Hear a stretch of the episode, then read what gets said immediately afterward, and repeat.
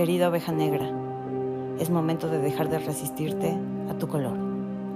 Hola, soy Perla Salas y me considero a mí misma la oveja negra de la espiritualidad y me encanta. Oveja porque me reconozco parte de un todo más grande que yo, aunque mi alma me guía a salir del rebaño. Negra porque no le temo a la oscuridad, ni a las sombras, ni a lo que implica verlas en mí o actuar como tu espejo para reflejarte las tuyas.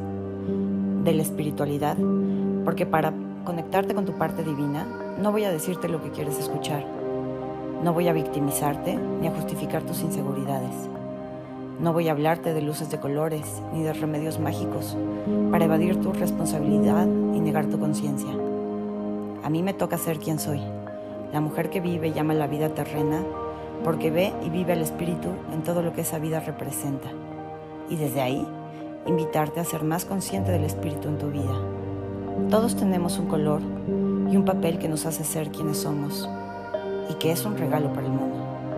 Cuando dejas de pelearte con el color y el rol que elegiste en esta vida, empezarás a entender que todos los que se te oponían o juzgaban eran tan solo ángeles, invitándote a aceptarte y a salir del rebaño que te impedía ser tú. Cualquiera que sea tu color en esta vida, víbralo, gózalo y hazlo brillar.